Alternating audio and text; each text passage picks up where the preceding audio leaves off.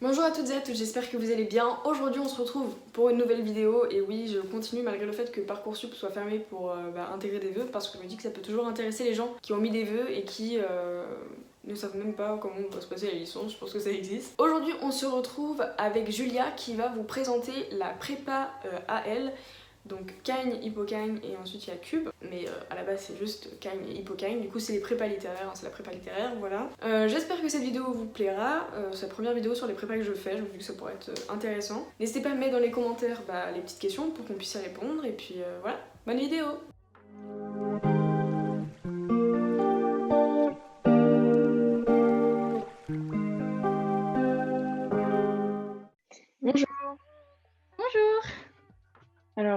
Bah, j'espère que tu vas bien. Aujourd'hui, on se retrouve pour une vidéo sur euh, la CPGE littéraire. Donc, euh, je me souviens plus du nom. C'est pas Cagne et Hippocagne, c'est ça ce que tu as fait? Voilà, c'est Hippocagne, Cagne dans l'ordre.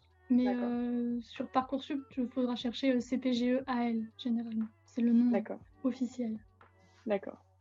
alors, bah, du coup, pour, bah, pour commencer, est-ce que tu peux nous, nous, présenter un peu le, bah, le principe d'une CPGE et euh, plus particulièrement bah, littéraire, en quoi ça consiste, etc. Et puis ensuite, on parlera pour qui c'est et tout ça. Alors, donc, euh, une CPGE, c'est ce qu'on appelle plus communément une prépa. Euh, et donc, le principe, c'est que c'est deux ans de scolarité post-bac qui peuvent être étendus à trois ans, parce qu'en gros, il y a possibilité de redoubler la deuxième année. Et c'est pas un redoublement parce qu'on a du retard, quoi. Presque commun. Enfin, il y a une grande partie d'élèves qui redoublent leur deuxième année pour retenter leur chance. Parce qu'en effet, la finalité en fait, de cette formation, c'est de passer un concours.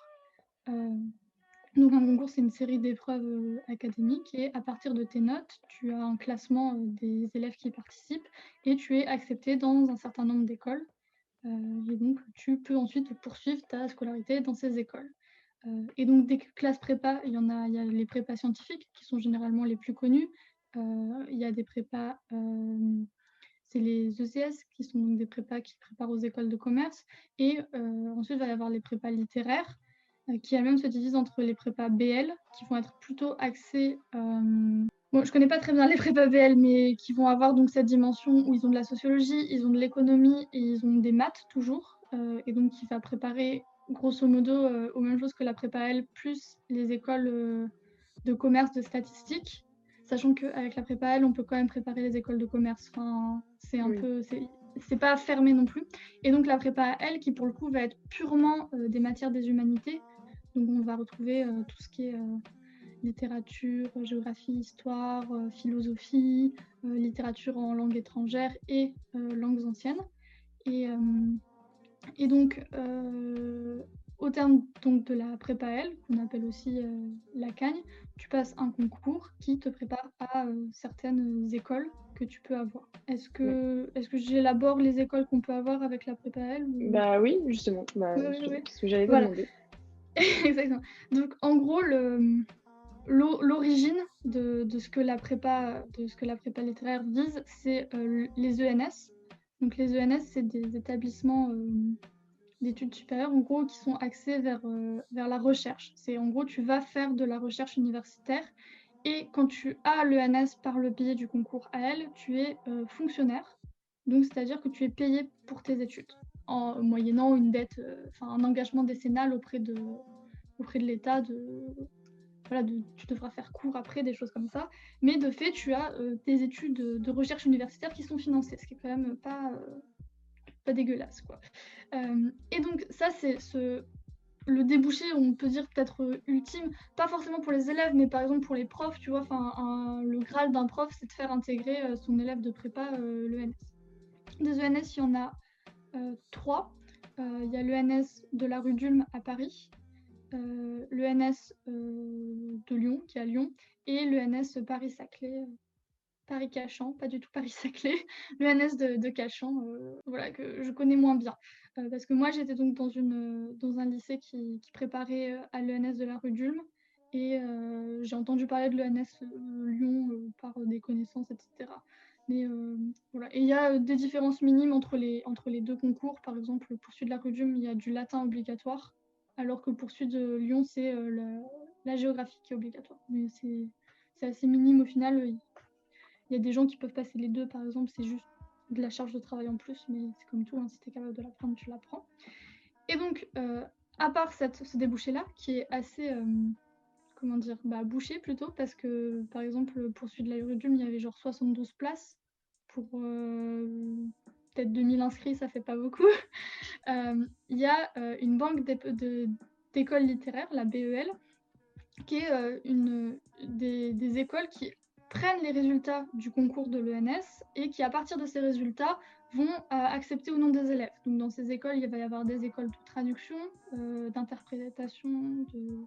c'est l'hésite et l'hésite. Il va y avoir des écoles qui vont être peut-être un peu sur euh, les sciences politiques, l'administration, par exemple il y a l'ISMAP, je sais, des écoles un peu axées médias journalistes comme le CELSA. il va y avoir aussi Sciences Poly, les Sciences Po Lyon, qui prennent par l'intermédiaire de ce concours. Euh, et après, il y a peut-être d'autres écoles encore que, dont je ne me souviens pas, mais en gros, c'est l'idée générale, c'est ce genre d'école.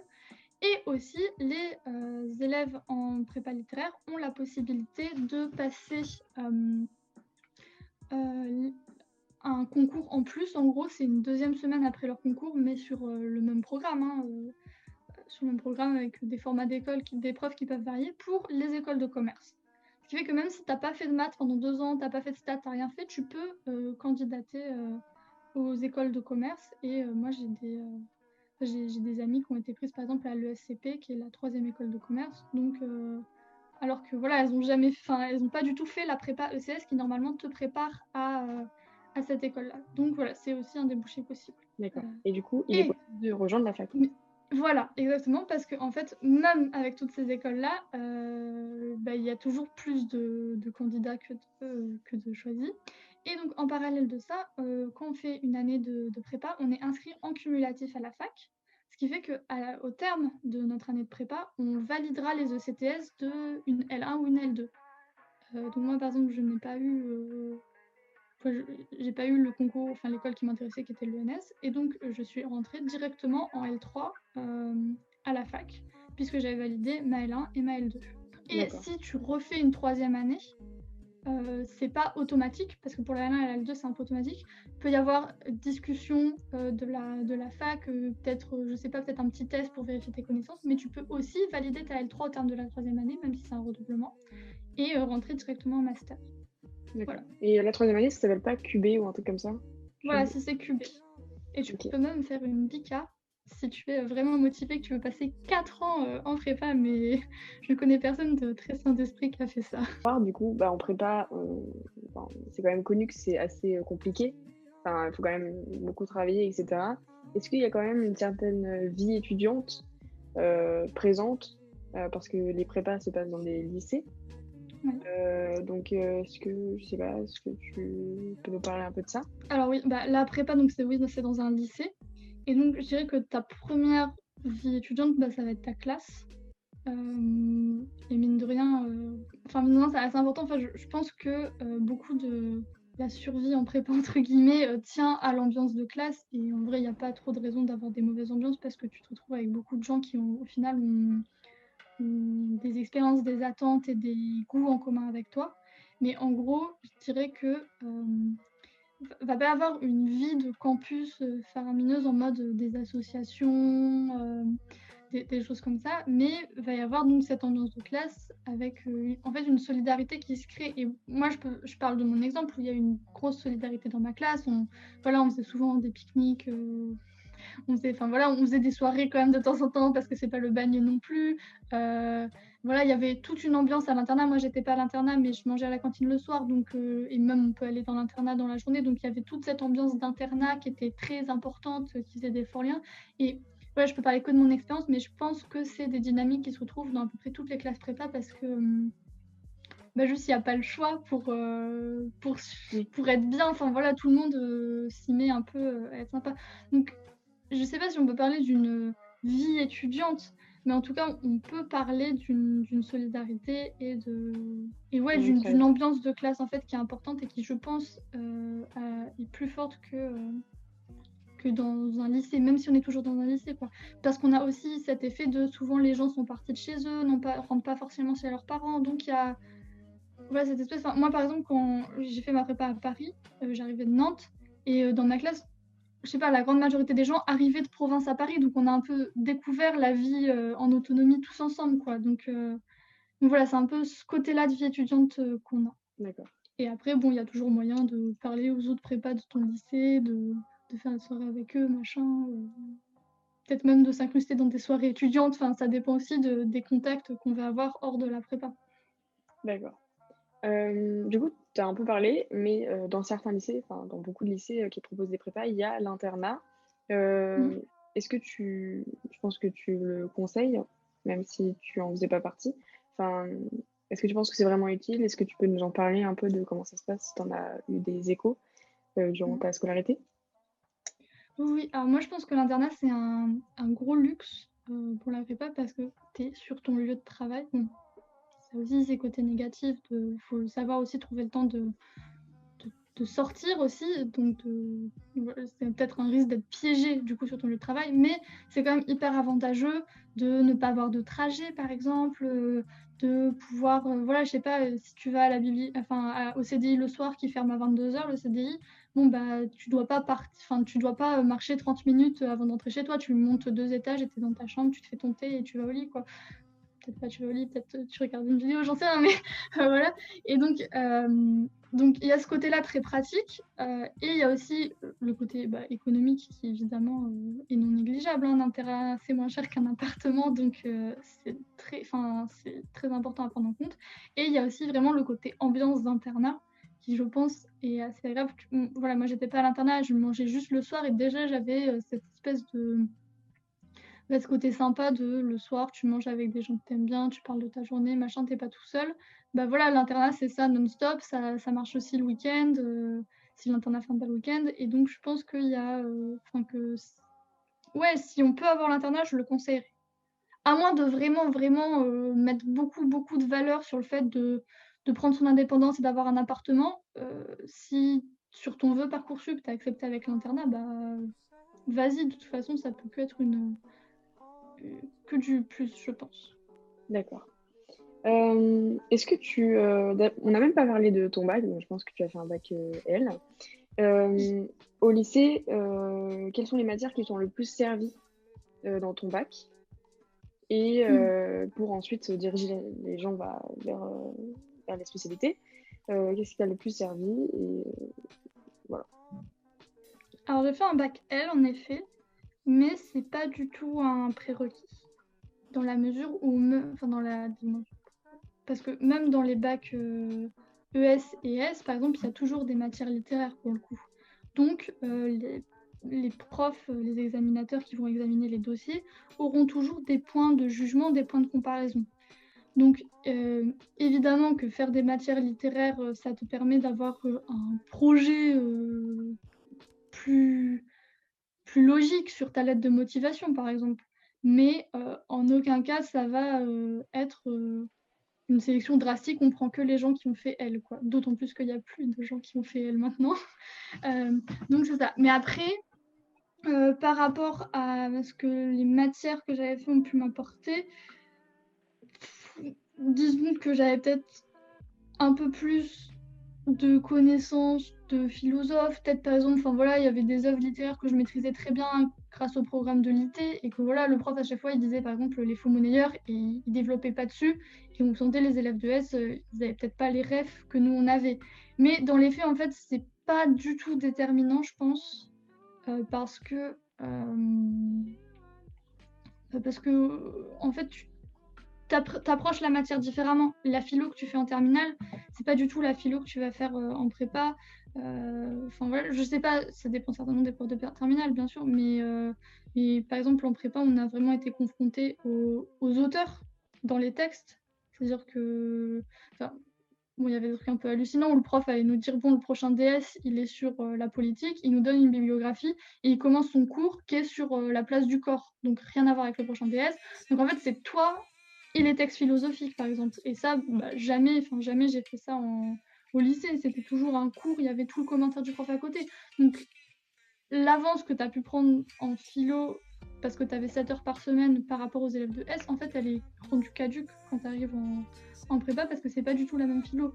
Pareil pour euh, les langues, des choses comme ça. Enfin, évidemment, avoir un bon niveau en anglais, ça aide, mais puisque de toute façon, tu fais du commentaire littéraire en anglais, bah, tout le monde reprend à peu près aux mêmes bases, euh, entre guillemets.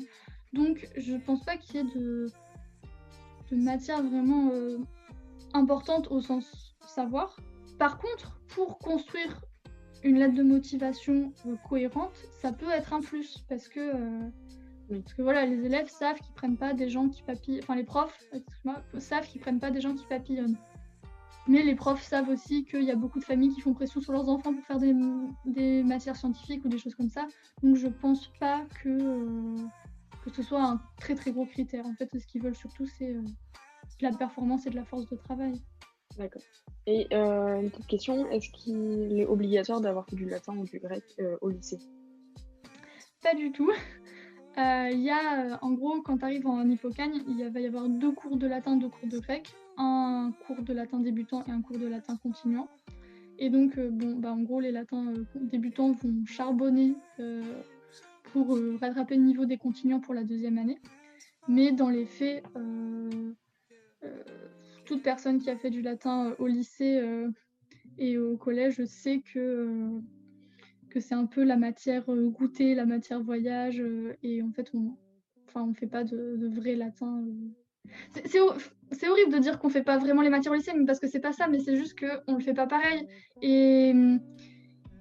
Enfin voilà, bah, enfin je sais plus, je sais pas comment c'est le bac aujourd'hui, mais moi à mon époque le bac, les profs de latin, c'était apprendre par cœur les traductions qu'on avait fait en classe. et donc voilà, moi je me mettais dans la classe de latin, j'écoutais ce qu'on faisait et je prenais la correction, puis après je l'apprenais par cœur. Alors que bah, quand tu arrives et que tu dois faire une traduction telle qu'elle en 4 heures, bah, c'est pas du tout les mêmes mécanismes au final. Et donc, euh, et donc le, retard entre guillemets des, des, gens qui vont être en latin débutant se comble assez facilement euh, si on comprend les logiques de la langue. D'accord. Et bah, je pense qu'on a fini. Est-ce que tu aurais des conseils pour euh, bah, les néo-bacheliers euh, qui veulent faire des, des prépas, enfin une prépa littéraire du coup, l'année prochaine, par rapport à la lettre de parcours motivé pour Parcoursup ou, ou je sais pas, mm. des, conseils en général pour, pour y arriver l'année prochaine? Alors bah déjà, je pense qu'il faut pas hésiter et pas s'auto-censurer dans ces demandes Parcoursup. Donc, il y a tout un système de classement des lycées avec les meilleurs prépas, entre guillemets. Euh, si, on a les moyens d'y aller euh, financièrement et que ça nous fait envie, je pense qu'il faut les demander parce qu'on a toujours des surprises, on ne sait pas, euh, on peut pas savoir d'avance si ces prépas très prestigieuses vont nous refuser ou pas. Et donc, voilà, ça vaut pas le coup de ne pas les demander si on a la place dans les vœux, etc. donc ça, je pense que c'est vraiment le premier conseil, c'est ne pas s'autocensurer, ne pas partir du principe qu'on n'a pas de valeur pour, pour ces prépas-là. Ensuite, euh, pour demander, il faut juste vraiment avoir conscience que ce sera une, euh, des années pas hyper fun, pas horrible, hein, vraiment, je le dis, mais euh, tout le monde réagit différemment à la pression, au stress. Et donc, si là, tu es premier de ta classe, mais que tu n'as pas l'énergie pour pousser plus, que tu es déjà un peu au bord de tes limites, peut-être que ça vaut pas le coup d'aller se mettre en difficulté, de vivre très mal deux ans ou un an si tu abandonnes la première année. Enfin, il faut vraiment prendre en question de euh, quel sacrifice je suis prêt à faire sur, euh, sur ma vie, euh, quelle force il me reste à mettre, est-ce que on a vraiment envie d'y aller et pas juste parce que ça fait un peu plus sérieux que d'aller juste à la fac entre guillemets dans enfin, pour certaines personnes quoi. Il faut pas du tout avoir ce raisonnement-là, il faut vraiment avoir le raisonnement de est-ce que j'ai envie de me mettre? Et quand, quand, on y est, en fait, je pense que les, automatismes d'organisation, de, rigueur viennent assez naturellement. Euh, pas besoin de se prendre la tête euh, avant euh, en se disant il faut que soit prévu, que je sache tout faire déjà. Non, bah, normalement, normal quand tout le monde arrive, et tout le monde est un peu perdu et, et s'adapte petit à petit. Mais par contre, ce que je recommande vraiment, c'est de bien avoir conscience que c'est pas un, une formation pour tout le monde dans le sens où si euh, on est un peu fragile, si on sent qu'on va pas tenir, il faut il faut pas y aller parce que c'est ça peut vraiment être dangereux et, je trouve que ça c'est pas assez dit. Enfin, je sais pas comment le dire exactement, mais, mais on voit qu'il y a des accidents chaque année, euh, on voit qu'il y a des gens qui le vivent très mal, mais très très mal, et qui en sortent avec des séquelles et des choses comme ça, parce que c'est euh, une formation qui peut être vraiment très dure dans certaines euh, dimensions. Et, et oui, si on a des problèmes de santé mentale, il ne faut pas se lancer dans cette, dans cette formation parce que ça peut très bien se passer, comme ça peut faire tout, tout dégénérer, et je le souhaite à personne vraiment. D'accord. Bah, merci beaucoup. Je pense qu'on a fini. Tu as d'autres choses à rajouter ou pas? Euh, Non, rien de particulier. Merci d'avoir regardé cette vidéo, j'espère qu'elle t'aura plu. Nous on se retrouve la semaine prochaine pour une nouvelle vidéo. Bye Bye